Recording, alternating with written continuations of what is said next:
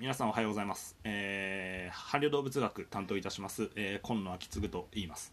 えーこの授業は、えー東京西キャンパス1年次開校 AC105 という授業コードの、えー伴侶動物学です。で私、今野が担当いたします。えーこの音声を聞いているということは、えー、とこの授業のウェブページをご覧になっていると思います。でそれを見ながら、えー、とこの音声聞いてください。ウェブページの、えー、と0番、えーと、この授業の受け方というところをご覧ください。で今日は、えー、と第2回犬と猫の進化と家畜化というところです。で、えー、と授業の受け方のところ、えーこの授業は私が担当いたします。であの薮田先生、並木先生大森先生、えーどんどん変わっていきます。で、えー、と今野の担当分は5月と6月、えー5月29日。で今日6月5日。で来週6月12日。この3回分です。で犬と猫について、えー、と解説いたします。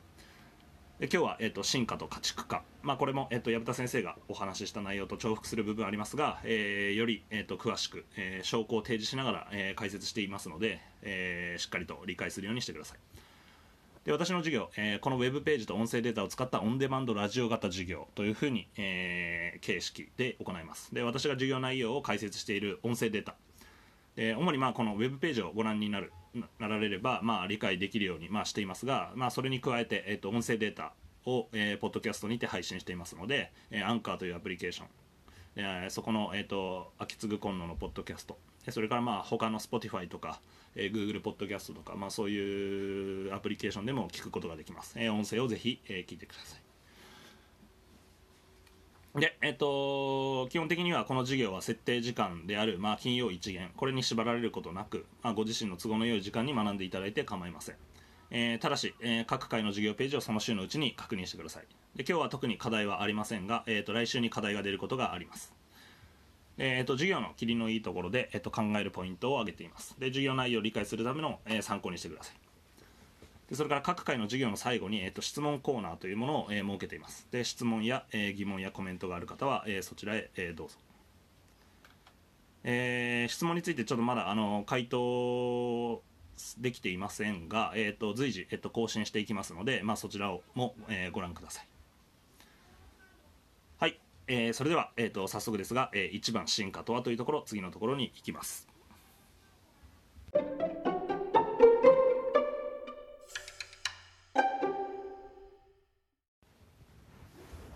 はい、それでは1番進化とはというところを説明していきたいと思います。今日の最も重要なポイントは、えこの進化そして家畜化というここをちゃんと理解することです。でこの写真、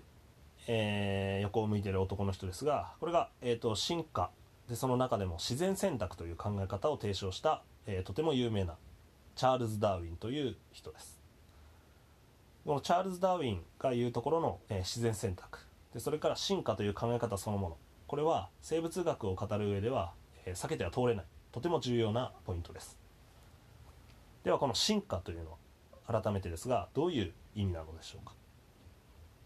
でこの進化はざっくり言うとこういうことです。生物の形質が世代を経て変化する現象のことです。でここでのポイントは2つで1つは形質という言葉です。この形質トレイトと言います。このトレイトというのは個体が持つあらゆる特徴これを形質というふうに言います、えーどんな特徴かというと具体的には、えー形ですね、えーあの人は体が大きいとか小さいとかそういう形の特徴もそうだしそれからあの人はこう、え人見知りであるとかだけどすごく社交的であるとかこういうふうな行動的な特徴。これも形質です、まあ、あらゆる特徴が形質というふうに言う言うことができます。で2つ目のポイントはこの世代を経て変化するっていう部分です、まあ、この世代を経てっていうふうに分かるように、えっと進化というのは個体が成長することではありません。進化は、えー個体の繁殖が何世代も繰り返されることにより個体群内の遺伝子頻度が変化すること。でそれに伴って、えーその個体の形質特徴ですね。それも変化するっていうこと。これを進化というふうに呼びます。進化は変化です。でただし、えー、と重要なポイントは世代を経てというふうなポインところで、えー、と個体が一個体が成長に伴って変わること。これは進化とは、えー呼びません。あくまでも個体一個体ではなくて集団で起こるような世代をまたいた、えー、形質の変化。これを進化というふうに呼びます。というわけで、えーと、この進化を、えー、よりよく理解するために、えー、世界中の生物学の教員がおそらく使っているであろう授業のネタを、え僕もご紹介します。でそれは、えーと、ポケモンの進化は進化ではない、えどちらかというと変態だ。という一言です、まあ、つなつまり、え皆さんポケモンやってるか分かんないですけど今動物の森か。えっ、とまあ、えーと、ポケモンのさがえ進化する、まあ、これイラスト僕が描いたんですけど「えーと、不思議だね」僕の世代はあの一番初期の「不思議だね」と「人影とゼニガメ」ってこれどれ選ぶかってそういうやつでした。で僕はまあゼニガメを選んであ違う不思議だねを選んでもう僕最後までゲーム下手くそなんでクリアせずに、えー、今ゲームボーイ、えー、どこかの実家のどこかに眠ってるはずです。でまあこの不思議だねが、えー、不思議そうになってそれで、えっと、不思議花になるっていう、まあ、これは一個体がまあなんかあの経験を積んでいろいろこう、えー、なんだっけな分かんないけどなんかこう技を獲得していったりするわけですよね。ポイントか何かを。そして、えーと、個体がだんだん成長していってそれに伴って、えーと、形もあるいは能力も大きく変化する。でこれをポケモンでは進化というふうに呼んでいます。が、えーとこれは進化ではありません。なぜかというと世代を経て変わってるわけじゃなくて一個体の成長だからです。で強いて言える言うならばこの進化っていうのは、まあ、変態として言うことが、えー、できます。このポケモンの進化は多分変態の方が正しくてその変態っていうのは何かっていうと一個体が生涯のうちに劇的な形態の変化を伴って変わること。これ例えば、えーと、カブトムシが、えー、幼虫は芋虫ですよね。でそれがさなぎになって全然形が変わります。で成虫になってえっとカブトムシのあの硬い殻を持ったカブトムシになります。これ劇的な形態の変化が伴っている、えー、成長です。でこれを、えー、生物学では変態というふうに言って、えっと、蝶々の、えー、幼虫から、えー、蝶になるのもそうですね。でこういうふうな、えー、変態にまあ強いて言えば近いので、えーと、ポケモンは、まあ、決して進化ではない。生物学的な進化とは全然違うっていうふうなことを、ま、この例をとって理解してほしいと思います。さてで、えーと、ダーウィンの、えー、自然選択という考え方。これが進化のもともと根幹をなす考え方です。でこれを、えーとしっかり理解してほしいと思います。で次のこのダーウィンの自然選択という考え方。でこれは種の起源で発表したものですが、えーと、その例として、えーと、この大霜降り枝尺という、えー、蛾の仲間ですね。これの写真を、えー、白いタイプと黒いタイプがいるっていう貼っておきました。このダーウィンの自然選択の考え方これをまとめるとこういうふうなことになります。1、えー、同じ種に属している生物であっても個体間にはさまざまな変異が見られる。2それぞれの個体が持つ変異によって生存率や残せる子どもの数に違いが生じる。3個体間の変異は遺伝的なもので親から子どもに引き継がれる。でこの、えー、3つの結果、えー、生存や繁殖に有利な形質が選択されその形質を持つ個体がその個体群内に増えていく。でこのプロセスを、えー、ダーウィンは自然選択ナチュラルセレクションというふうに、え名付けました。でもう少し具体的にえー、この自然選択のプロセスを、えー、大霜降り枝尺というこの蛾の仲間に例えてお話しします。これヨーロッパイギリスで、えーと、大霜降り枝尺というこの蛾が、えー、暮らしています。でもともとはこの白に、えー、黒いゴマが振ってあるような、まあ、こういうタイプの白いタイプの、えー、蛾がもともとの形でした。ですが、えー、あることが起きて、えー、この黒いタイプの、えー、が、えー、優勢に数が増えるようになりました。でこれは何が起こったかというと、まあ、自然選択がの力が働いたというふうに考えられます。で実際には、えー、工業地域え工場の近くにある地域でこの白から黒への転換形質の転換というものが、まあ、起こりました。これは有名な例なので皆さん知ってる人もいますが工業安価工業によって暗くなったというねあのそういうふうに、えー、表現されることもあります、まあ、つまり、えー、工業革命以降、まあ、工場が立ち並んでいてでそういう環境下で暮らす、えーと、がは、えー、黒いやつが優勢になりました。でそれっていうのは、えー、と工場から出る、まあ、灰とかすすとかこれで黒くなって建物が黒い、えー、建物が増えたわけです。でそうなってくるともともとの白いタイプの、えー、蛾は、えー、黒い、えー、ところに止まると非常に目立ちやすくなったわけですね。でそうなってくると天敵である鳥にそれいっぱい食べられてしまってその白いやつっていうのはこあなかなか生き残りづらい。そして子供を残しづらいっていうことになってしまいます。だけどもともと少数だったこの黒い変異体。でこの黒い色をしているやつは逆に黒い、えー、背景が黒なのでそれにうまく溶け込んで、えー、天敵の目をくらますことができます。でそうするとうまく生き延びて子供を残す確率が上がります。そうなってくるとその子供は、えーと、その特徴を受け継いでいるやつも、えー、多くなるので、え黒いやつが生まれてきます。でそうなってくるとその個体群全体が黒いやつが優勢になっていく、まあ、このような感じでこれがいわゆるダーウィンの自然選択が実際に働いた具体的な例っていうふうになります。でこのプロセスはとても重要であってこの進化という考えの根幹をなすような考え方です、まあ、もう一度、えー、おさらいのために言っておくと、えー、まずさまざ、まな同じ種であっても変異がある個体の変異っていうのが一つ重要な条件です。で次その個体変異によって生き残りやすさ生存率あるいは繁殖率繁殖のしやすさ子どもの数こういうものに違いが生じてきますえー、生存と繁殖の差ということです。で3つ目が、えー、遺伝つまり親から子供にその、えー、個体変異が受け継がれるということです。でこの、え、個体変異、え、生存と繁殖の差そして遺伝これがどんどん繰り返されると、え、自然選択のメカニズムが働いてその環境下において、え、適応的な、えつまり有利なつまり生存しやすいそれから生き残りやすいそういう、えー、特徴がえー、世代をまたいでどんどん増えていくっていうことです。でここで、えーと、一つだけ、えーと、補足しておくのはこの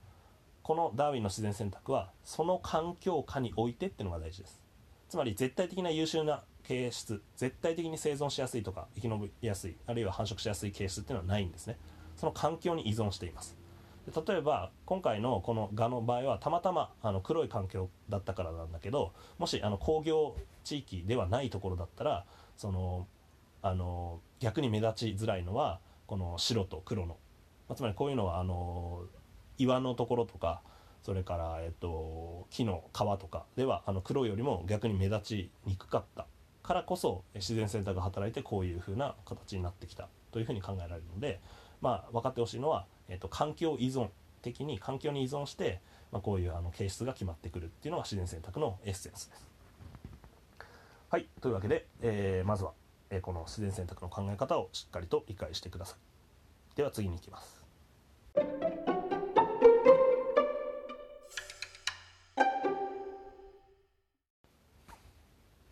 はい、次、えーと、と2番の家畜化とは？というところに、えー、進んでいきます。で進化というのは、えー、生物の形質が世代を経て変化する。これを進化というふうに言いましたがその一部で家畜化というふうなことが、えー、あります。でこの家畜化という言葉は、えー、どういう意味かというと、え人が野生生物の繁殖を何世代も管理することによりその生物の特徴を遺伝的に変える過程のことを家畜化というふうに言います。で野生生物のある個体を捕獲して人にならすだけでは家畜化とは呼びません。ここでも重要なのは世代をまたいだ形質の変化ということで、えーと、必ず、えー、1個体が、えー、変化するだけでは、えー、それは家畜化とは呼ばないということは、え進化と共通しています。ただ進化と違う違うことっていうか進化に含まれる家畜化は進化に含まれるんですがえ何が決定的に違うかというと人が関与するかどうかです、えー、人が関与する、まあ、進化は家畜化というふうに言い換えることも可能です、まあ、つまり家畜化された動物たち。でこれは基本的には人にとって有用な生物、まあ、役に立つ生物です。そして、えっと、飼育管理下に置かれて繁殖が人によって管理されてそれによってさまざまなえ形質が、え変わってくる。でこれが家畜化というふうなことです。一つ、えーと、例として、えー、野生観覧。このあの菜の花のような絵ですね。これをご覧ください。でこれ野生観覧というもともとの野生にあの生えていた草、えー、植物です。でこの野生観覧という植物を人間は家畜化しました。で家畜化することによって、えー、我々食べているさまざまな野菜でこれが作られています。で例えばキャベツ、えー、ブロッコリーカリフラワーケール。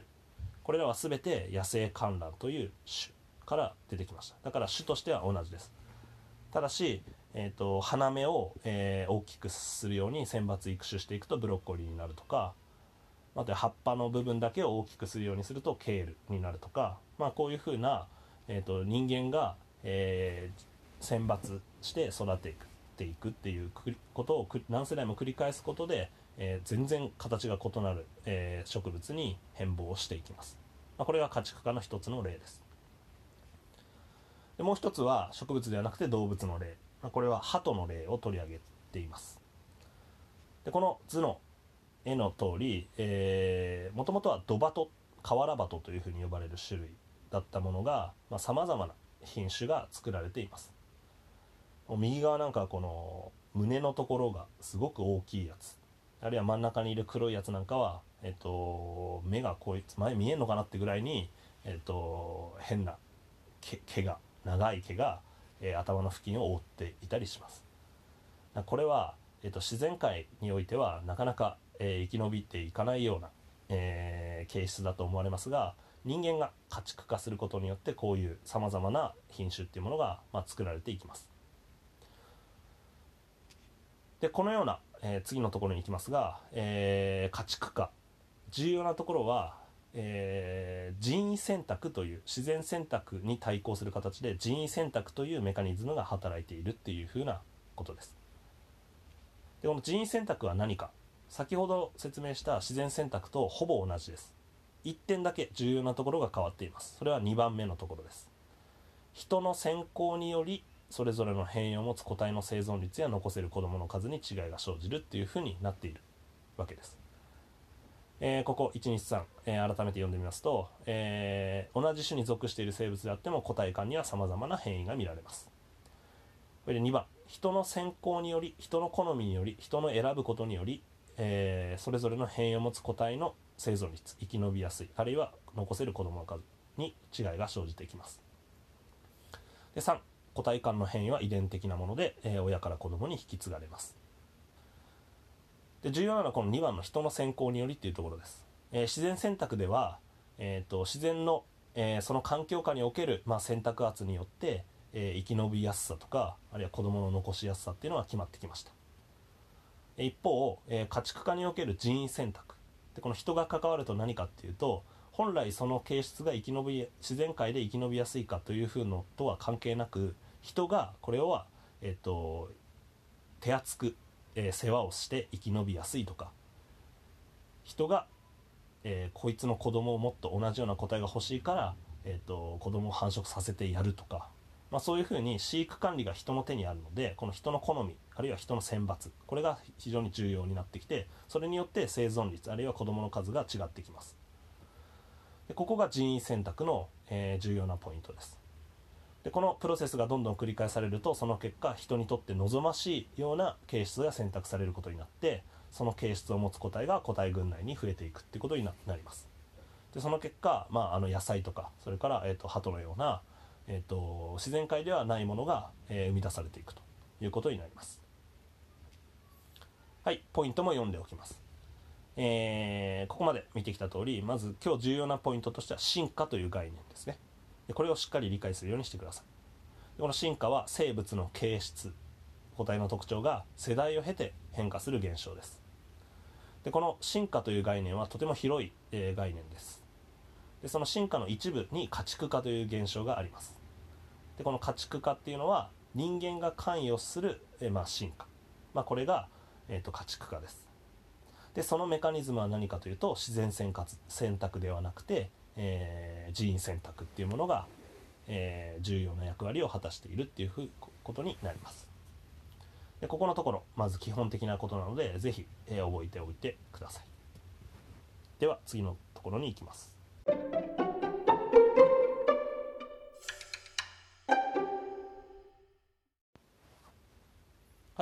えー、続いて今日のメインテーマです、えー、犬と猫の進化の概要。犬と猫の進化の道筋。あるいは家畜化の道筋。まあ、これを解説するのが、まあ、今日、えー、もう一つ重要なポイントになります、えー、まず、えー、ざっくりと犬と猫の進化および家畜化の概要をご説明したいと思います。でまず犬と猫はどのように進化家畜化してきたのでしょうか。でこれを、えー、簡単に説明すると、えー、自然選択と人為選択の両方が関与して進化してきた、まあ、これが答えの一つになります、えー、犬も猫も共通しています。まず自然選択によって、えー、犬の方からあるいは猫の方から、えー、人に人と同じような場所で暮らすようになってきたっていうフェーズがあります。で続いて、えーと、人為選択といって人の側が、えー、積極的にある個体を選抜することによって、えー、品種が作られるようになったり、えー、特殊な形質が出てきたり。でこういうふうなフェーズがその次にあります。でどちらも、えー、祖先種というもともとは野生種である祖先種がいます。でその祖先種の形質を犬も猫も受け継いできています。ですから、えーと、基本的にはこの犬と猫を理解するためにはじゃあ犬の祖先は誰なのか。それはどういうふうな暮らしをしてきたのか。あるいは猫だったら猫はの祖先は誰でどういうふうな行動生態を持っているのか。でこれを知ることはとても重要になってきます。犬と猫を比べた時に、まあ、ただし、えー、犬よりも猫の方が祖先種からの形質の変化が小さくてで逆に犬の方が、えー、祖先種よりも大きく変わっています、まあ、そういうような、えー、基本的な事柄を知ることによって、まあ、あの伴侶動物をより良くする。そして、えーと、ひいては、えーと、動物の看護あるいは管理それから飼育、まあ、こういうことに、えー、どういうふうに役立てていくか。それはあなた方の、えー、課題になってきます、えー、この写真をご覧ください。まず進化の、えー、概要ですが、えー、まず犬です。犬の祖先は、えー、狼です。で狼はこの写真の通り、えー、今の犬とは似ても似つかないような形をしています。それで、えーと、どういう暮らしをしてきたかというと、まあ、次の写真のところで、えーと、バッファローこれは、えーと、集団で狩りをしているところですが、まあ、これは、えー、と北米に住む狼はこういうふうに、あの集団で家族単位の集団で狩りをしています、まあ、家族で暮らしていて、えー、狩りをする。そういう生き物が、まあ、狼です。で一方その次、えー、汚いゴミ置き場でうろついている子犬がいます、えー、それが野良犬になると、まあ、犬に進化してきた時。どうなるかっていうと食事が、えーと、肉食性より少し雑食性によってきます。それで狩りよりも、えーと、人が残した残飯とか、えーと、いろんなゴミみたいなものをまあ漁って食べるような、まあ、そういう掃除屋に変わってきつつあります。でさらに、えーと、家族で暮らしていた強い家族の絆で結ばれていた、まあえーと、狼ですがそれが、まあえーと、その家族の絆が緩んでしまって、えー、と同じような場所に、まあ、他人がいっぱいいるような、まあ、そういうような、えー、集団を作るようになってきます。だいぶ家族の縛りは取ら取り払われてきています。で後々えー、家畜化が進んでいくと品種のようなものが作られて、まあ、この写真の、えー、ようなさまざまな写真、えーと、形を形形態大きさサイズ特徴、えー、いろんな形質が異なるような品種っていうものが作られるように、まあ、なってきます、まあ、これが、えーと、狼から、えー、犬への、えー、だいぶ、えー、大きな変化っていうものが、えー、この狼から犬への進化では、えー、行って行われてきています、えー、次に、えーと猫です。で猫の祖先はリビアヤマネコという山猫の中でもリビアに住んでいる亜種、えー、こいつが、えーと、今の現在の猫の、えー、祖先です。2つのこの猫の祖先あ猫の写真をまあ並べてみているわけですけど、まあ、これどっちが祖先種か。なかなか、えー、区別がつかないほどです。実際にはこれ、えーと、一番最初の方、まあ、左側の方の、えーと、ネズミを加えていない方ですね。の、えー、と写真がリビアヤマネコで、えっと、ネズミを加えてる方が、えー、山猫です。あごめんなさい。えっと猫です。現代の猫です、まあ、このようになかなか、えっと、狼と犬に比べたら、えー、あんまり、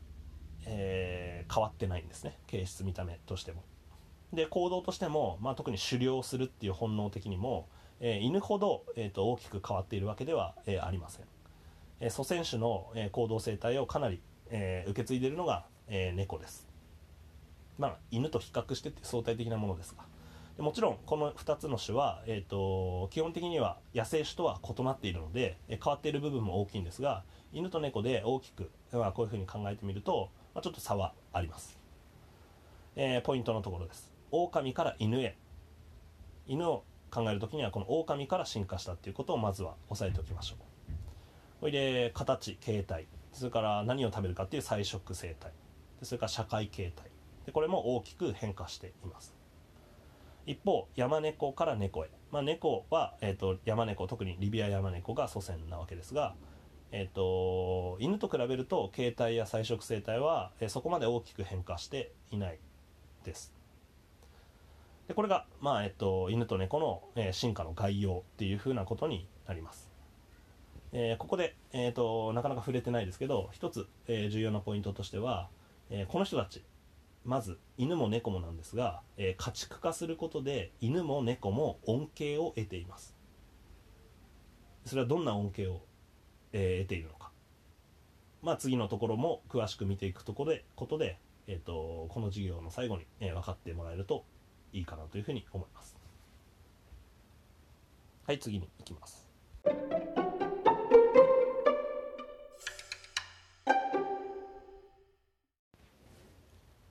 はいそれでは4番、えー犬の進化と家畜化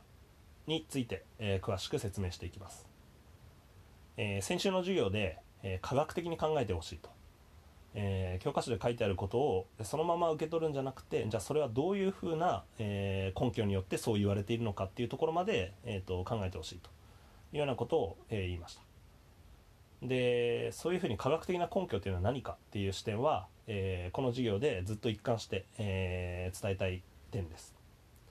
で同じようにこの犬の進化と家畜化について教科書などでいろいろ言われます。それはじゃあどういうふうな理由でそう言われてるのかっていうところまで踏み込んで、えー理解してほしいです。ではこの犬の進化と家畜化というスライドご覧ください。で先ほど、えー少し犬と狼の関係ですね。狼から犬への進化ということでお話ししましたが、まあ、基本的にこの犬っていう今生き物はもともとの祖先種は狼です。で下のところですね。えっ、とその彼ら、えー犬と猫の進化に関しては自然選択と人為選択の両方が関与しているよっていうふうな、えー話を、えー言いました。でまずは自然選択っていうふうな感じでえっ、と狼が人とニッチを共有するようになった。まあニッチというのは、まあ、クラス生態その種が、えークラス、えー生態的な地位っていうふうな言い方なんですが、まあ、つまり、えー、と狼は人間が住んでいる、まあ、環境に進出してきました。もちろん今の狼は人間の人里近くに暮らしている狼っていうのはいなくて、えー、とかなり離れたところで暮らしていますが、まあ、その中の一部の、えーまあ、個体が、えー人に近づいていって、まあ、これが今の犬の祖先になってきているというふうなことです。でこれはあくまでも、えー人がえー狼を捕まえてきているっていうよりも、えー狼から近づいてきた部分が多いわけです。そういう意味で、まあ、自然選択だったわけです。えー、とそっちの方が、まあ、その個体にとっては生存しやすくて繁殖しやすかったっていうのが条件が揃った可能性があります。でその自然選択により人の暮らす環境に進出してきた、まあ、これが、えー、と3万年から、えーまあ、数万年前のことだというふうに、まあ、考えられています。でその次の段階で、えー人為選択というものが始まります。この犬の進化の第2段階は自然選択で、まあ、こうなってくるあ人為選択でこの人為選択だとその人がですね積極的に犬の繁殖あるいは生存を行方を決めていくってことになります。例えばあまりにも攻撃的な犬がいたらそれは、えー排排除されていったでしょうし、えー見た目的に珍しいあるいはすごく役に立つ、えーそういう犬は、えどんどん保護されて子供も残せたかもしれません、まあ、これは人間が、えー、と好み人間の好みっていうのは、えー、と関わっているので、まあ、人為選択というふうに、え呼べるでしょう。まあ、最近になってくると,、えーと、純粋犬種みたいな品種っていうものが作られてきます。でこの実際にはその現代の、えー、いる犬の品種。でこれが作られてきたのは、えー、たかが数百年前の、えー、話です。もちろん人為選択は、えー、数万年前から続いてきた、えー、可能性はあるんですが、えーと、今の純粋犬種これが作られてきたっていうのは、えーと、最近の、えー、数百年前のことです。というわけで、えーと、この図式をまずは、えー、覚えてほしいと思います。自然選択によりあ犬の進化は、えー、自然選択の段階と人為選択の段階と、まあ、2段階ぐらいに分かれているよっていうことです。でここで、えーと、犬の進化についての、えー、ポイントをままずまとめました。これは多くの教科書などにも、まあ、書いてあることです。でこれをただ字面で覚えるだけでは、えー、実は不十分なので、まあ、今日はここのところを詳しく説明していきたいと思います。犬の進化のあるいは家畜化の要点のまとめです。1番犬の祖先種は狼です。よくこれはよく言われてますね。今までも言ってきました。2番犬の家畜化の場所は、えー、よく分かっていません。3番犬と人の共生の始まりは少なくとも1万5000年前です。4番、えー、犬の品種の成立は数百年前です。でこれっていうのは全部、えーと、ああそうかっていうふうに読めば別に読めますね。だけどじゃあなんでそういうふうに言われてるんだろうっていうところまでまあ、つまり科学的な根拠はそれは何なのあるのだろうか、まあ、そこら辺をちょっと深掘りしていきます。でまず1つ目、えー、犬の祖先は狼であるというふうな点です。狼。でこれは学名ではカニス・ループスと、えー、いうふうに言います。で犬の祖先はこの狼であることが、えー、確定しています。ですが、えーとこれはえーと、狼ってじゃあどういう種っていうのを少し、えー、ご説明したいと、えー、思います。でまずそもそもですが、えーと、生物の種スピーシーズという概念があります。で僕らは、えー、人ホモ・サピエンスという種であって狼はカニス・ループスというふうな種です。でこの種っていうのは実は個体が集まっています。微妙に違う個体が集まっている。でその集団のことを種っていうふうに言うわけです。この種とは、えーと、形態が似ている個体の集まりです。で基本的には自然状態で交配が行われる繁殖集団のことを言います。で生物の種っていうものは、えー、先ほど言った通りカニス・ループスのように、えー、属名と種称名で表される世界共通の学名というものを持っています。で犬の祖先はさっきも言ったように狼です。で学名で表せばカニス・ループスというふうな種になります。でこのカニスループスという種はどういうふうな生き物かというと、まあ、この写真であるような、まあ、いわば皆さんがイメージするオオカミですが、えー、このオオカミカニスループスは、えーと、北半球に広く生息する種です。で実はさまざまな呼び名があります。っていうのは広く生息域が広いのでその地域個体に個体にごとによって、えーと呼び名が変わってきたりとかあります。あるいは英語でもいろんな言い方があってでそれに対応するために日本語でいろんな訳語をつけてます。だからちょっとややこしいんですが実際は全部カニスループスです。同じ種です。例えば、えー、よく言われるのは灰色オオカミであるとか犬の祖先は灰色オオカミですとか大陸オオカミですとか、まあ、そういうふうに言いますね。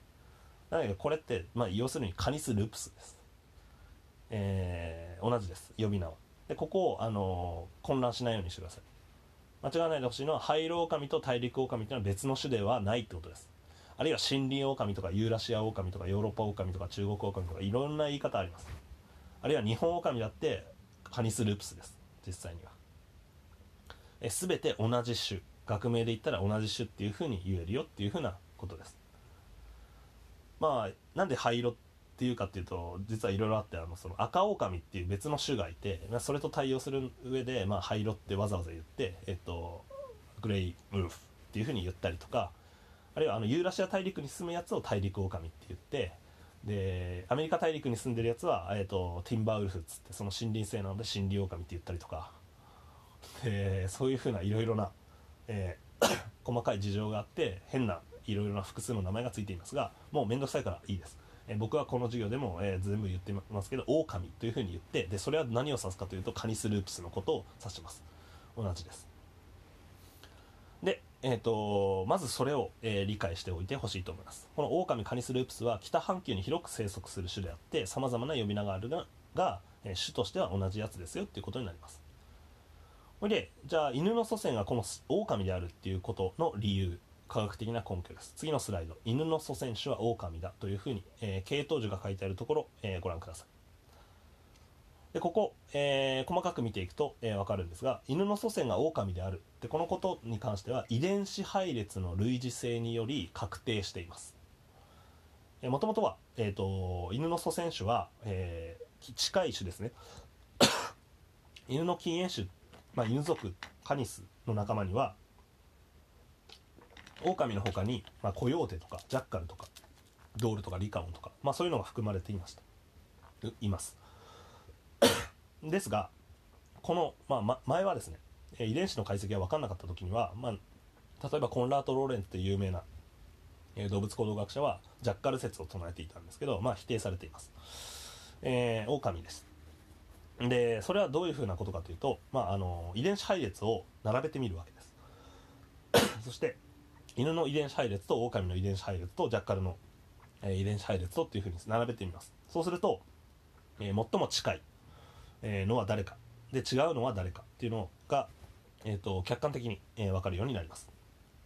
でこのスライドにある、え、ところを見ていただくと、えー、分かるんですがドッグとグレイウルフ。まあこれハイロオカミって、まあ、つまりウルフですね。カニスループスが、え、同じ、えー、一番最も近いグループとして分かれてその外のグループに、えーと、コヨーテがいたり、えー、そのあらさらに外側に、えーと、ゴールデンジャッカルがいたりっていうふうに、えーと分かれてきていることが分かります。でこのようにえーと、科学的な根拠はこの遺伝的な配列の類似性です。でこれによって犬の祖先種はジャッカルでもなく狼なんだっていうことが、えー、分かっています、えー、初期の遺伝子解析では実はですねあの犬と狼の遺伝子が分かれないぐらい、えー、非常に似通っていた。ということで分類されないぐらいに犬と狼はほぼほぼ同じような、え遺伝子配列を持っているということもあったぐらいです。でこういうふうなことからえーと、犬の祖先は狼であるってことがもう確定してきているわけです。ただ今のところで、まあ、勘のいい人はもしかしたら、えー、分かったかもしれません、えー、次のところです。犬の学名をどうするか問題。これが生じてきます。で犬の学名をどうするか。でこれは、えー、正しい答えっていうのは今のところありません。でなんでかというと、えー、犬と狼は遺伝的にとても類似しています。似ています。ですから、えーと、あと,、えーと、種を区別する時の一つの大きな基準は繁殖できるかどうか、まあ、子供が残せるかですね。で狼と子供が例えばあ狼と犬の犬が交配した時に子供ができるかできます。でその子供が繁殖能力があるかできます。ですからそういう基準に照らし合わせれば犬も狼もじゃあ同じ種じゃんっていうそういう議論が成り立っていいわけですね。っていうことでじゃあ犬の学名をどうするかっていうのは、えー、大きく分けてこの3つの立場があります。1番。これを採用する人はあんまりいないんですけど犬は狼と同じ種だからカニスループスでいいじゃないか。っていうふうに言う人がいます、えー、もう一つ、えー、犬は狼の亜種だというふうに見なす立場でカニスループス。まあ基本的には狼なんだけどそのもう一つ亜種名としてファミリアリスっていうのをつけましょうっていうふうなのが2つ目の立場です。で3つ目の立場。これは犬の学名は犬犬は犬という種で独立に立てましょうという立場です。でこれはカニス・ファミリアリスというふうな、えー、ふうにします。でこういうふうな、えー、3つの立場があって犬の学名の表記法はこれが正しいっていうのは定まっていません。まあざっくり言うとどれを使っていても別に間違いではありません。が今言った通り、えっと、それぞれの学名表記が表す意味というのは微妙に異なります。狼と動詞とみなしていればカニスループスってなるし、えーと、狼の亜種というふうに見なしていればカニスループスファミリアリスってなるし、まあ、別々別の種なんだ狼はっていうふうに見なしていればカニスファミリアリスっていうふうに言います。で個人的には僕自身、えー、どの説を採用しているかというと、えー、僕は、え、この、えーと、3番目ですね。独立の種として見なしています。え、繁殖もできるし遺伝子も似てるからいいじゃないかっていうふうに言われますけど、まあ、僕は独立の種として見なした方が良いと思っています。今や、え、犬と狼は、えーと、違うような、え、形質が多いですし、まあ、あの遺伝子もの精度も上がってきてると犬と狼を分離することも、え、不可能ではなくなってきています、まあ、そういうふうな立場から、えー、と繁殖して子供を残せるとはいええー別の暮らしぶりも違うんだ、えー犬は人と一緒に暮らしていますが狼は人と一緒には暮らさないです。こういう生活スタイルの違い、まあ、これもありますから、えー、と違う種だというふうにしてカニス・ファミリアリスというふうに僕は呼んでいます。ただしそれは絶対的に正しいものではありません。あなた方はどういうふうに示すでしょうか。あるいは本を読んでてあこの本にはこういうふうに書いてあるなって言ったら、えーその本はどの説を採用しているかっていうそういう見方が、えーできます。というわけでまず1つ目、えー犬の祖先は狼であるっていうところを、えー解説しました。それでは次に行きましょう。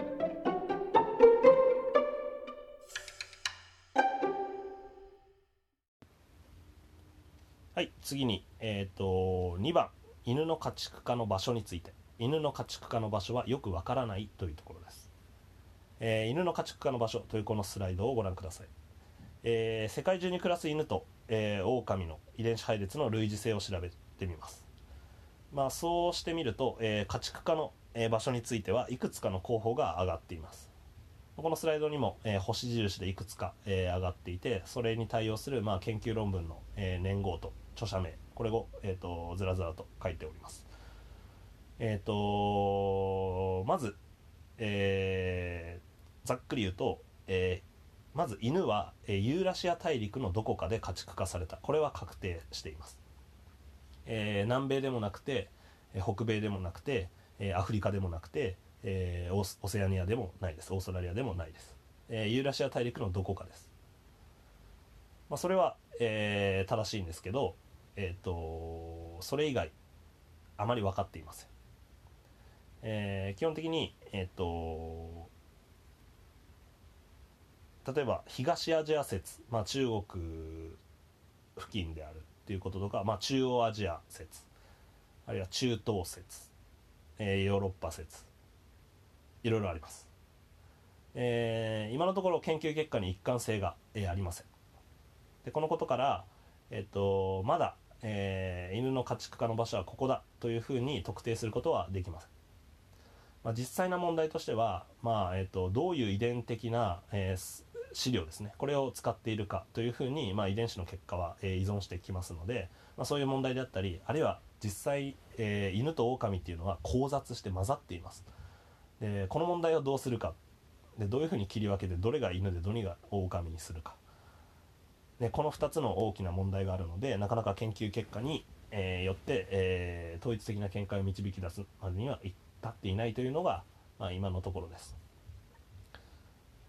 まあ、ただ、あのいくつかはね、えー、と分かっていることがあって、まあ、ユーラシア大陸のどこかであるよということだったり、まあ、あの純粋犬種は、まあ、あの中東起源が多いよとか、まあ、そういうふうに、あの犬の中でも特定の、えー個体群にフォーカスすれば、まあ、分かっていることも多いです。まあですが全体として犬はどこで、えー家畜化されてきたのか、まあ、これはまだ分かりません。とりあえず、えーユーラシア大陸のどこかだ。これは言えます。もう一つの可能性としては、えー、と起源は単一ではない。複数ある可能性、まあ、これも高いな高いだろうというふうに考えられます、まあ、同時多発的に起こっている可能性もあります。まあ、そして家畜化の回数も1回ではなくて複数回生じた可能性もあるだろうな、まあ、全然低くないだろうなってこの可能性はっていうふうに言われてます。現時点で言えるのは犬はユーラシア大陸のどこかで家畜化されて世界中に広まったと考えられるというふうなことです。まあ重要なこととして、まあ、少し、あのお話しておきたいのは、えーじゃあ犬は、えなんでこの人に家畜化されて、えそれがどこが良かったのか。一つは生息域を爆発的に増やすことができた。あるいは個体数を爆発的に増やすことができたっていう生物としては増えるという、えー基本的なことで、えー有利に立っているっていうのが、えー挙げられます、まあつまり、えー、と狼の生息域はこの地図でいうと,、えー、と最大でもこの、えー、とグレーになっているユーラシア大陸だけでした。なんだけど犬というふうに、まあ、形質を変えることによって、えーどうなったかというと、えー南極を除く全ての大陸に進出を果たすことになっています、まあつまり世界征服を犬に狼は犬に犬に姿を変えることで世界征服を果たした、まあ、そういうふうに言い換えることも、えー可能です。え続いて、え3番の犬と人の共生の始まりは少なくともっていうそういうところに進んでいきたいと思います。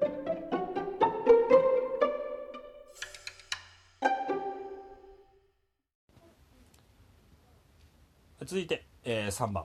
えー、犬と人の共生の始まりについて、まあ、これは少なくとも1万5,000年前というふうに言われることが、えー、多いです。でこれはなどういうふうな根拠があるかというと、えー、考古学的な証拠に基づいてそういうふうに言われています。えー、遺伝的なし、えーと、指標を用いて、えーと、分岐の年代っていうのを推定することもできるんですけど、えー、最大の問題はじゃあ犬と人はどういう関係にあったのか。これは、えーと、遺伝子では分かりません、え考古学的な証拠はその証拠を提示します。で具体的にはお墓を調べてみます。でそうするとこのイスラエルのアイン・マラッハ遺跡というすごく有名な、え遺跡ですが、えこれは約1万年前の、え遺跡です。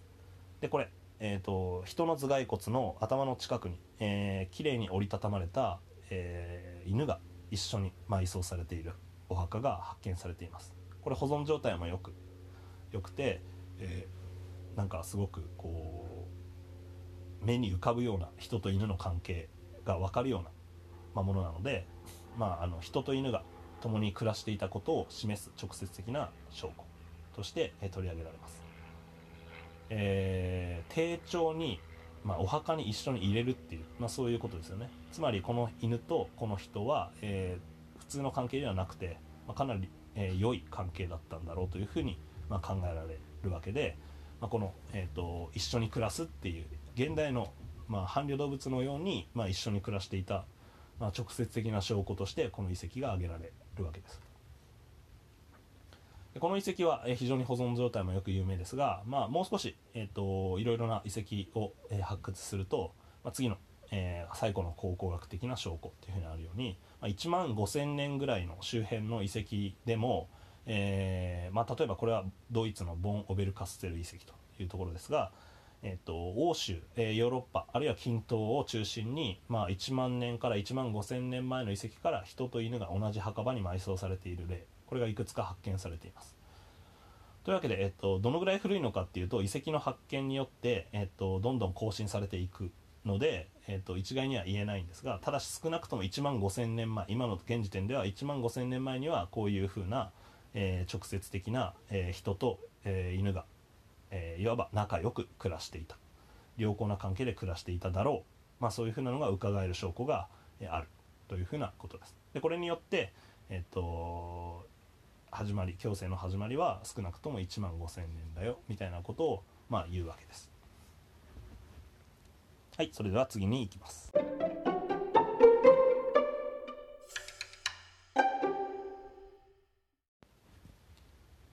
はい続いて、えーと、4番、えー、4の4ですけど、えー、現在の犬の多様な品種の成立は数百年前、まあ、これについて、えー、お話していきたいと思います。えー、すごく最近のことなんですが、えー、サウジアラビアの北西部の岩に描かれた犬の絵画が、えー、発見されました。でこれ紀元前5000から8000年前のもの8000年のものだと、え推測されています。まあ、もしかしたらこの時点から、え人員選択あるいは品種の成立みたいなものが、え犬にかかってきたっていうことを示すような、えものです。でこれはえーと後で、えー、とこの動画ぜひご覧ください、まあ、どういうふうなことかというと,、えーと、人の近くに犬が多数いて、えー、牛のような獲物に向かい合っている様子が、えー、描かれています。で人にはあの弓矢のようなものがも持たれていてで面白いのは、えーと、犬の一部にリード首輪の紐ですね。でそれがつながっている様子が描かれています。でその犬描かれてる犬は薪を尾っぽが巻いていて、まあ、今でいうところの、まあ、カナンドッグっていう犬がいるんですけどそういうのに似ているというふうに言われています、まあ、こういうふうな壁画から、えーと、もうあの紀元前8000年こんぐらいの時にえっ、ー、とまあえっ、と犬のトレーニング的なものが始まっていた可能性、えー、さらに狩猟に、えー、犬が使われていた可能性。そしてその特定の形質を持った品種的な選抜育種が、えー、人為選択が行われていた可能性があるっていうふうなことが、えー、示されています。で詳しくはぜひこの動画を、えー、ご覧ください。はいどうぞ。はい。まあそういうふうな、えー、ことなのですがえ、ー、と基本的にまあだから、えーと、と人と犬が暮らし始めた1万年数万年ぐらいの時から、えー大事に扱われていて、まあもしかしたら選抜育種も始まっていた人員選択も始まっていたかもしれないということです。ただし重要なことで今いる、えー例えば、えー純粋犬種いますよね、えープードルとか、まあ、コリーとか、えービーグルとかいろいろいますが、えーそういう純粋犬種は、えー実はこれは、えーごくごく最近数百年前に、えー固定されたものである。ごく最近のものであるっていうふうな、えーことです。で次の、えーと純粋犬種の遺伝的関係というふうに、えー、とカラフルな、えー色色で、えー遺伝的な、えー構成が描かれているものをご覧ください。でこの、えー図っていうのは何かというと,、えー、と純粋品種を純粋な犬種をの遺伝的な配列を並べてでそれがどういうグループに分かれるのかというふうなものを示したものです。でこの遺伝子解析の結果から、えー純粋の犬種。でこれはいくつかの遺伝的なグループに分類されることが分かっています。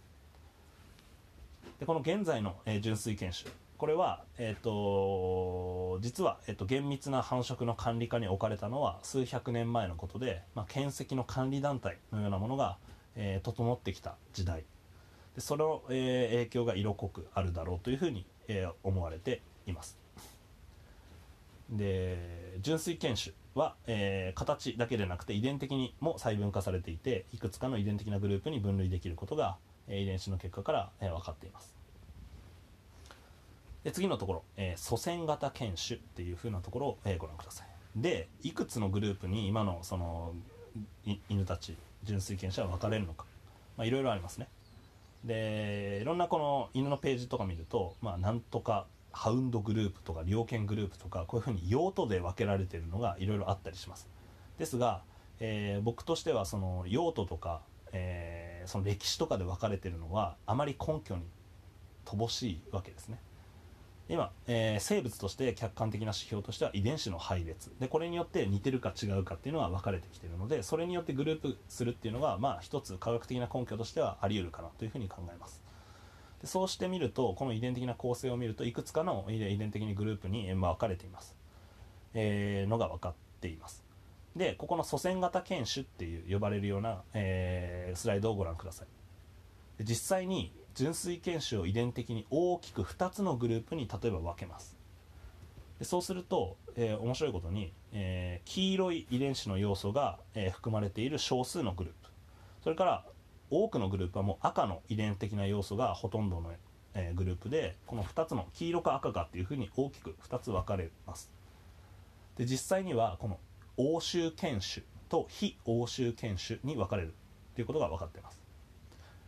でこれ赤い、えー、と大多数のいるのは欧州犬種ヨーロッパの犬種にグループリングされます。で一方黄色いのが多いやつはこれは非欧州犬種にかあの該当します、まあ、ここから、えー、と純粋犬種の多くはヨーロッパ起源の欧州犬種であることが分かります、まあつまりこの犬種の作出犬種っていうもの純粋犬種の作出においては主にヨーロッパで行われてきたヨーロッパが舞台であるということが、えー分かります。で一方、えっと、少ない数としては少ないんですが非欧州犬種。でこれはヨーロッパ以外のところで作られた犬です。で具体的に言えば、えっと、アジア、えー日本も含めたアジア、えー北方シベリアそれから中東アフリカなどで作出された犬種で具体的に言うと、えーここに上がっているように、えー、とチャイニーズシャーペイ柴犬秋田チャウチャウシベリアンハスキーアラスカンマラミュートアフガンハウンドサルーキのようなやつですね。まあ、アフガンハウンドサルーキ。これらは中東の、えー犬であって、えー、とバセンジ。これは、えー、とアフリカ、えー近東地域の、えー犬です。であとハスキーとか、えー、とアラスカンマルミュートっていうのは北方系。であと,、えー、とチャイニーズシャーペイ柴犬、えー秋田。チャウチャウ、まあ、ここら辺は、えー中国アジアの日本の犬たち。というふうになります。ここら辺はヨーロッパではないところで作られた犬たちです。でこいつらは面白いことに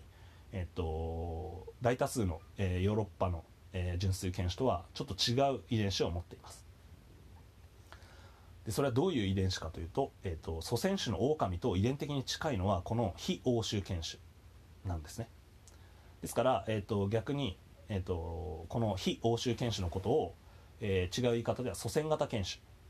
まあ、狼型犬種っていうふうに呼ぶことも、えーあります。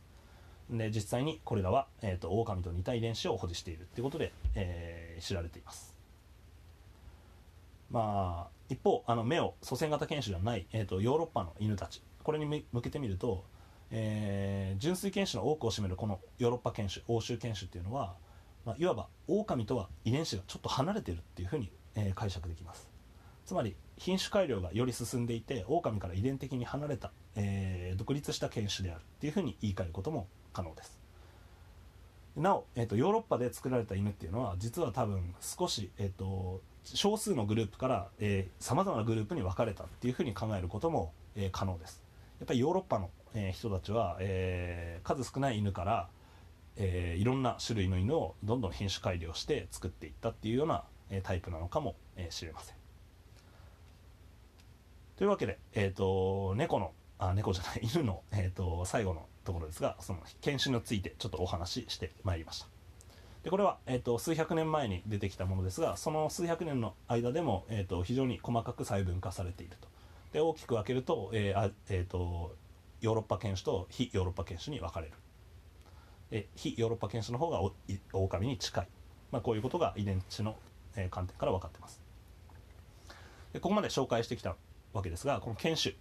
えー、世界中に暮らす犬を、え、全体で見てみると純粋品種よりももちろん雑種の方が圧倒的な多数です、えー、また、えーと、暮らしぶりについても、えーと、野外で自由に繁殖している野良犬こっちの方が、え圧倒的に多くて、えーと、世界中の約7割が野良犬であって、まあ、飼い犬っていうその家の中で飼われている飼い犬ちゃんと管理されている飼い犬は少ないっていうふうに言われています、えー、ですが、えっ、とその人員選択が強く効いた例としてこの、えー、犬種、まあ、これも、えーと、犬の、えー、家畜化を語る上では、えー、外せないものです。というわけで、えーと、ここのセクションのまとめですが、えーと、ポイント犬の進化と家畜化について教科書や本に書かれていることをただ覚えるのではなくてその事実はどういう根拠があるのかこれを考えるようにしてください。でそういう視点で見ると、まあ、いろいろ、えー、疑問質問いろいろ書いてあの考え浮かんでくると思いますので、えーと、その場合は質問コーナーへどうぞ。はいでは、えー、次は猫の話に移ります。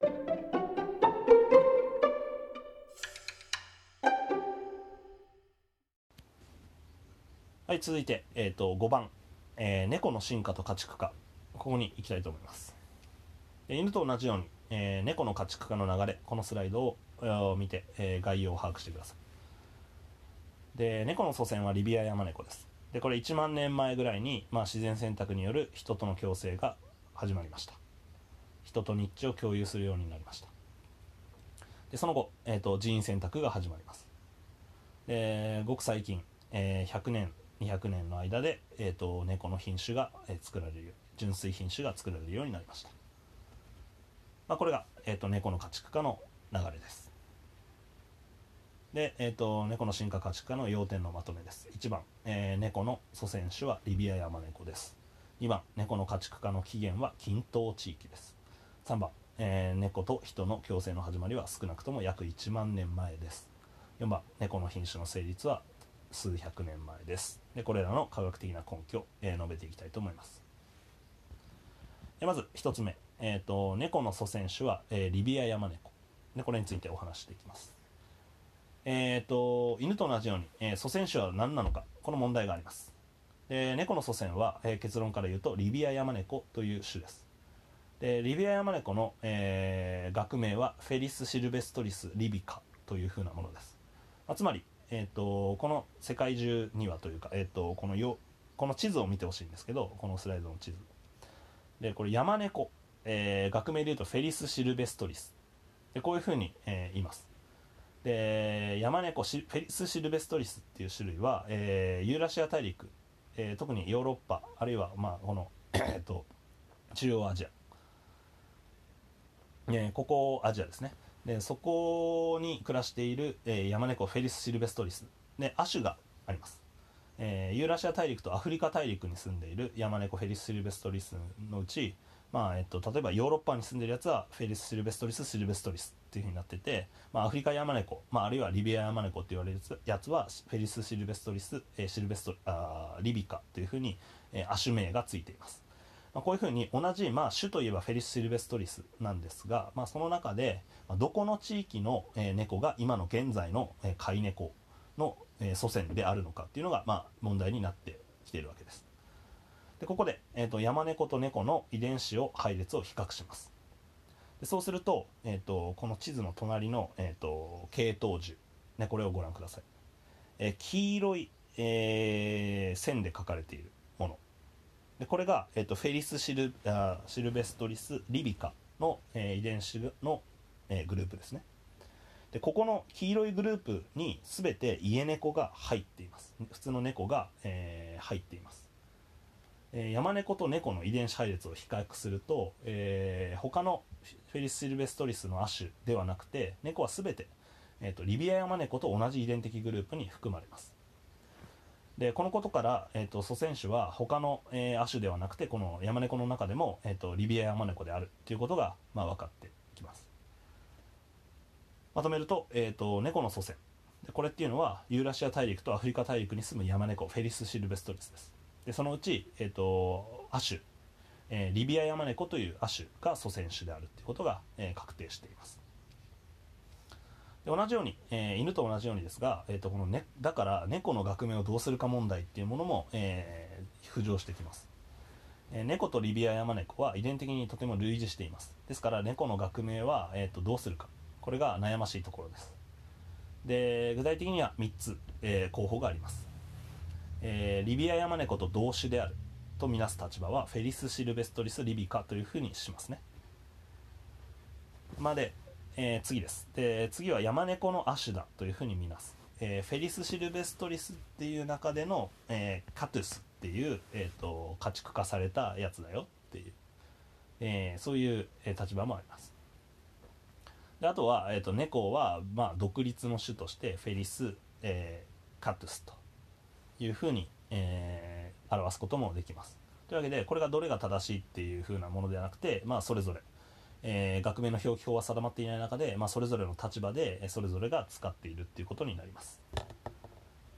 えー、まあリビアヤマネコってまあ原生の種なので、えー、猫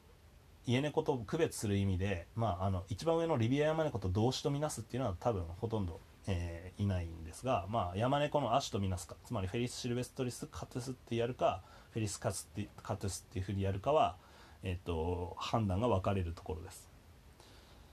で実際にあの犬と比べても猫はその祖先種との、えー、形質変化が小さいので、まあ、フェリス・シルベストリス・カスカトゥスっていうこの亜種として見なすっていう考え方も、えー、かなり、えー、多いです。まあ、僕は好みとして、まあ、あのもうあの野生種とは違うんだからってことで独立の種としてフェリス・キャトゥスってことで犬と猫は見なすことがえ僕としては、え好きですが、まあ、それが絶対的に正しいとは、え言えません。というわけで、えーと、この猫の、えー、学名問題と、まあ、それに伴って、えーと、猫の祖先でこれをしっかり理解してください。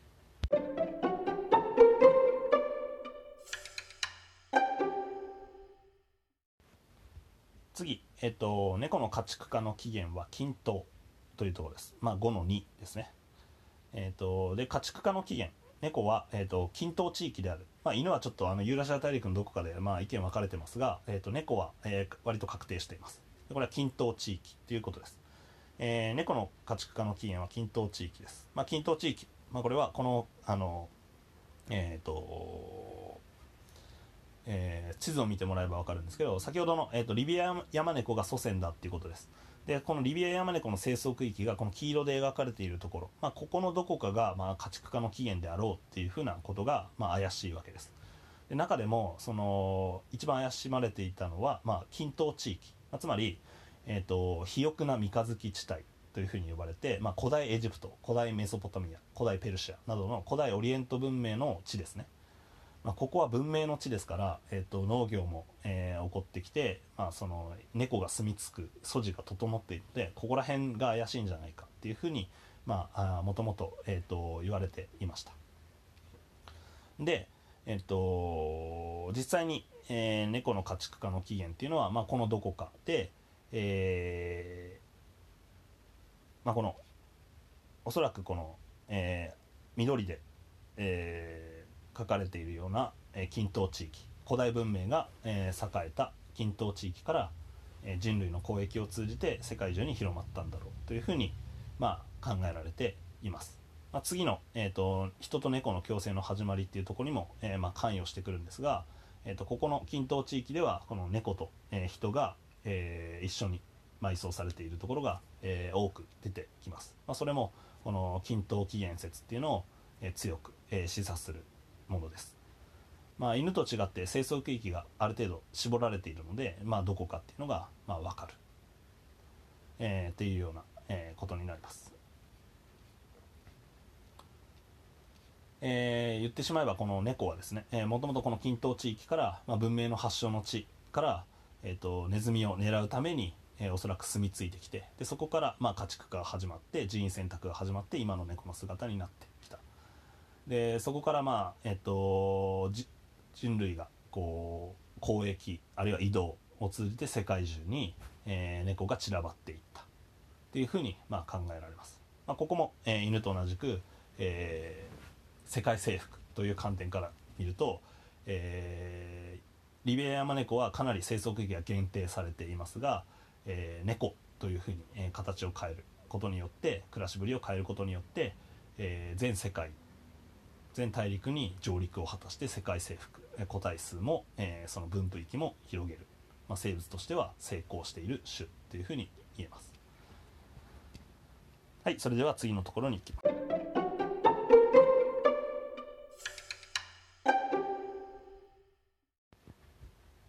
はい、えー、5番猫の、えー、家畜化の3、えー、猫と人の共生の始まりは約1万年前というふうなところです。で最古の証拠学的な、えー、証拠。考古学的な、えーと、証拠は、えー、キプロス島。これもやっぱり近東地域の、えー、キプロス島のシルロカンボス遺跡、まあ、約1万年前の、えー、遺跡です。でここに、えーと、人と猫が一緒に埋葬されている墓場が、えー、発見されています。これも保存保存状態がよく良いので、えー、とても有名なわけですけど、えーと、この人と、えー、猫が一緒に、えー、埋葬されている。墓場が発見されています。でこの、えーと、映像を見てあ映像じゃない画像を見てもらえば分かるように、まああの丁寧にですね、えーと、体も折りたたまれて、まあ、両者が、えー、近くに、えー、葬られている様子が分かります。えー、少なくともこの時期には、えー、猫と人が家族のように暮らしていたということが、えー、分かります、まあ、若干その犬よりは、えー、古い古い犬の方が、まあ、最古の家畜というふうに呼ばれていて、えー、おそらく猫はそのに次いで、えー、古かったんだろうというふうに、まあ、考えられていますが、まあ、犬よりは、えー、新しいにせよ同じように、えー、1万年周辺ではえー、人と犬のあ人と猫の関係が、まあ、いわば現代とそれほど変わってなかったんじゃないかっていうのを示す証拠です。はいそれでは最後4、えー、猫の品種のところに進みたいと思います。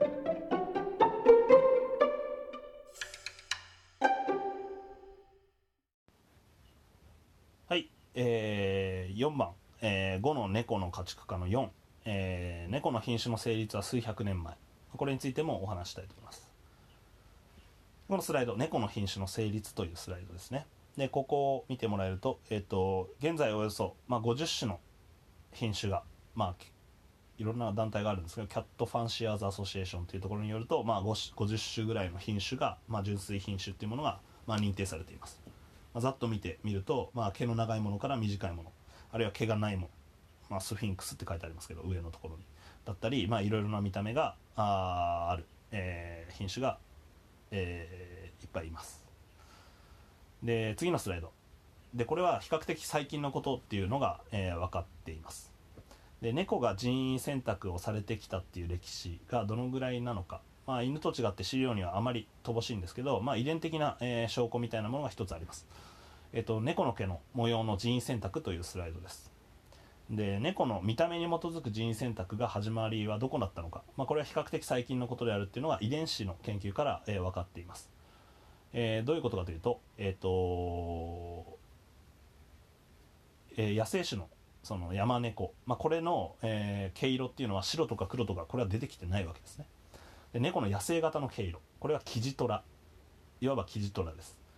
でで多分人員選択がどんどん進んでいくとあの白とか黒とかそういうふうにブチ模様だったりそういうものが、まあ、出てきます。でだから、まあ、このブチ模様とか出てきた年代っていうのは推定できれば、まあ、あの人員選択が始まった時期みたいなのが分かるかなっていうふうに、まあ、そういうふうな考え方です。でそういうふうに純粋品種に特徴的な、まあえっと、旅柄っていうふうに言うんですけどブロッチドっていうふうに英語英語では言いますが、えっと、アメリカンショートヘアなどの、まあ、まだらの、まあ、あの黒い縁模様みたいな、まあ、この夕飯まだら模様がある旅柄、まあ、これが出てきた年代っていうのが、まあ、遺伝子の変異から、えっと、推定することができます。でこれ古く見積もっても、まあ、西暦1300年以降の話で、まあ、たかが数百年っていうふうなことです。えー、つまり、えっと、猫の、えー、毛の模様から見ただけでもこの人為選択品種の選抜みたいなものは、えー、ごく最近だったんだろうな、まあ、人よりあ犬よりも遅いんだろうなっていうふうに、まあ、考えられます。でまあえっと、現在の純粋な猫種というか猫の品種、まあ、これが厳密な繁殖の管理下に置かれたのは非常に最近のことで、まあ、犬よりも、えー、数百年というかここ100年ぐらいのことだろうというふうに、まあえーと、考えられています。ですから、えーと、かなり、えー、人の手が加わって、えーと、品種が作られたのは、えー、比較的最近比較的というかかなり最近のことであろうというふうに思われております。でこの次のスライドです。猫の品種の成立というふうな系統樹が書いてあるところです。この猫の品種、えー、今いる一応、えー、何匹か、まあ、50種ぐらい認定されるというふうに言ってますが、まあ、この純粋品種っていうのは、まあ、どういうふうなグループに分かれるでしょうか。で実際遺伝子の類似性をやはり遺伝子配列によって調べてみます。でそうすると,、えーと、大きく分けると4つの遺伝的なグループに分かれることが、えー、分かっています。で1つ一番大きい、えー、グループ、まあ、これはヨーロッパグループ過去アメリカグループというふうに言われます。これはこの図でいくと赤で示されている、えものです。でもう一つが地中海均等グループっていうふうなこの図だと、まあ、紫のような、えー、青っぽいもので描かれている、えものですね。でもう一つの、えグループが緑色の線で書かれているアジアのグループ。それが非常に少ないですけど西アフリカに起源を持つグループ。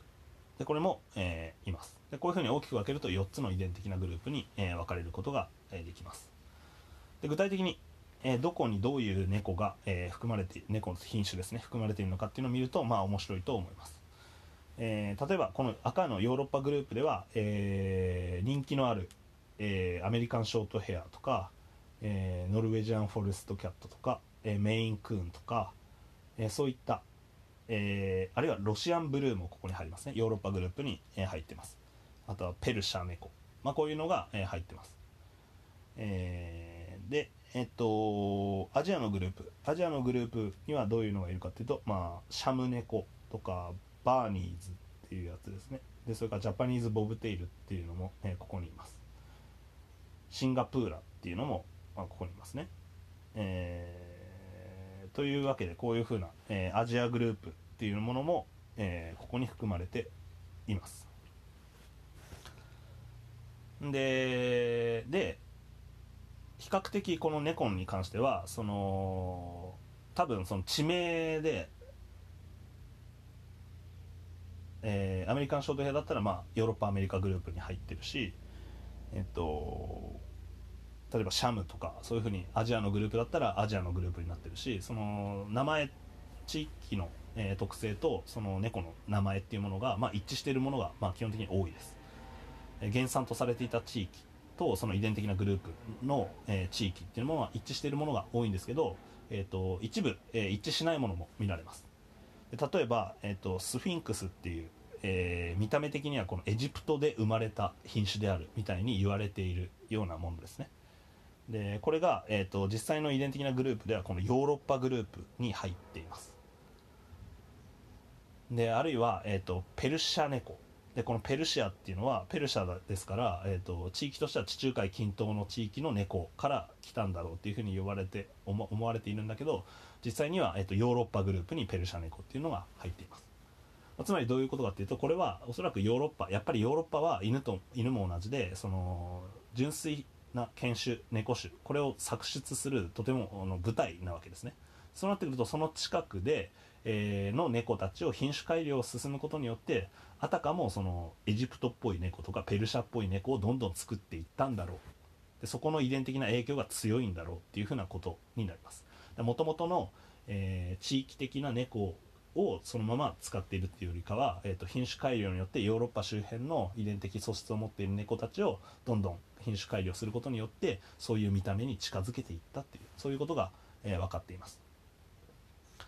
まあ、このように、えーざっくり見てみると,、えー、と純粋品種は4つのグループに分かれています。で各地で、えー品種が作出されていってる。これが分かりますが、まあえー欧米のグループの影響が強いっていうことが、えー同時に、えー分かります、えーこのことは、えー繰り返しになりますが品種作出の主な地域は、えーヨーロッパであるということが、まあ、おあアメリカであるということが、えー分かっています。で猫の場合は犬と犬よりもさらに、えー、と最近、えー強くこういう選抜育種が行われてきたので、えー改変の度合い遺伝的な改変の度合いっていうのも多分強いんだろうなっていうふうに考えられます。最後、えー、とこのように、まあ、最後のスライドです。ただしというのがあります。で現在も純粋品種の猫。これはごくごく少数であって、えー猫の、えー集団を世界中に規模に見ると純粋品種の猫なんて、えーすごく少ないはずです。まあ正確な数字はわからないですけど。でもちろん雑種。の方が圧倒的な多数であって、えーあるいは、えー、と人の繁殖の管理下には、えー猫の繁殖は人の管理下にはなくて、まあ、野良猫が多数ですよね。この写真僕が、えー撮ってきた、えーある、えー島での写真なんですけど、えー日本でもこういうふうに、えー猫がいっぱいいる写真、えー島っていうのがあってそいつらは、えー人間が、えー、と繁殖がを管理しているわけではなくて、えー、と自由気ままに外で暮らしていて、えー、と勝手に繁殖をしていますでこういう事実っていうのも、まあ、品種っていうのは非常にこう人間の人為選択を考える上ではとても重要なプロセスですが、えー実際には、えー、と人の繁殖の管理下にない個体の方が圧倒的な多数であるということも同時に忘れないでおいてください。はい、というわけで、えっ、と最終的に、えーポイントのところを、えーまとめて今日は、えーおしまいにしたいと思います。でポイント、えー犬と猫の進化と家畜化の共通点はどこか相違点はどこか改めて、えー整理しておくと良いかと思います。で、えーちょいちょい、まあ、言ってきてますけど、えー、と考えてほしいのはこの犬と猫にとって、まあ、これ人に家畜化されてるわけですよね人に望ましいような特徴として、まあ、だけど今日の授業でちょっと分かっててほしいのは、えー猫あるいは犬の方から、まあ、自然選択みたいなメカニズムで人が介入いきなりしなくても向こうから寄ってきた部分があったわけです。でここのところを改めて、えー、と動物行動学として、えー理解してほしいと思います。でそういうふうに、えー人の方に近づくあるいは人に、えー積極的に家畜化される。このことによる、え犬と猫のにとっての利益。でこれはどこにあるのか。逆に言うとあの人側の利益も考えてみると面白いかもしれません、まあ、こういったことは、えー、と答えがこれだっていうふうな正しい問いでは正しい答えがある問いではないんですが、まあ、ぜひ、あのーこの犬と猫でそれと暮らす人たちでこれを考える上ではとても重要な視点だと思うので、まあ、ぜひいろいろ、えご意見、えーご感想、えーお待ちしています。そういうふうな考えるのは非常に楽しい、えことだと思います。はい。というわけで、え最後ですが、えー今週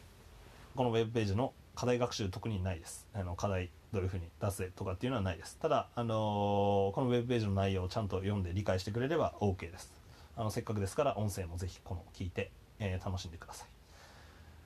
はい。それではえっ、と今日はこの辺でこの授業終わりたいと思います。ありがとうございました。元気でお過ごしください。